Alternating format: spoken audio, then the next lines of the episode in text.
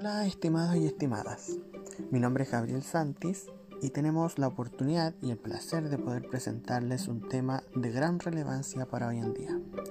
Expondremos la situación macroeconómica de Chile, basándonos principalmente en fundamentar los factores que influyen en la situación económica del país, de manera didáctica para un buen entendimiento. Escuchemos lo que nos comenta mi compañero durante el desarrollo de este podcast.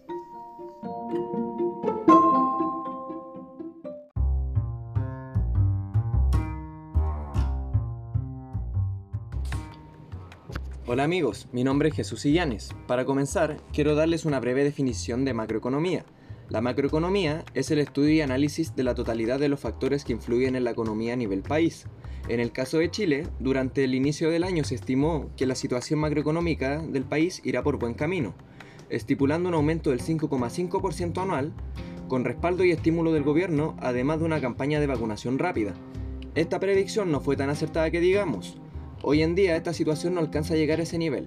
Debido al relajamiento en las medidas de confinamiento, se produjeron más contagios y a su vez provoca la escasez de personal en las diferentes industrias. También se produjo la caída de la exportación salmonera y agrícola del país, generando la escasez de demanda externa y por último también el aumento en los precios de los productos de consumo esencial.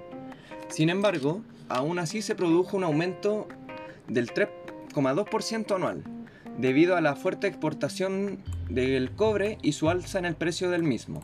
Para profundizar más al respecto y saber qué factores influyeron en los argumentos que les presenté, Gabriel dará algunos ejemplos de los factores a exponer.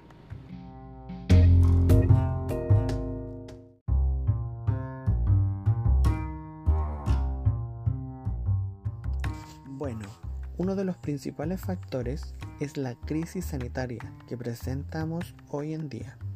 Un ejemplo claro es la entrada de la variante Delta del COVID-19, que ha entrado a Chile en los últimos días, el cual podría ocasionar una disminución más rápida en la economía del país. Otro factor lo demuestran las tasas del IPC, que demuestran un aumento significativo durante este último periodo, con 113.48 puntos. Esto se puede observar al lanzamiento y alzamiento de los precios de la canasta familiar, sobre todo en las frutas y verduras. Un ejemplo claro son las paltas. Y para terminar, otro factor, el desempleo, manteniéndose durante este periodo en un rango del 10 al 12%. Como ejemplo, se puede destinar el cierre de restaurantes, cines, malls, entre otros comercios donde se requiere atención masiva al público.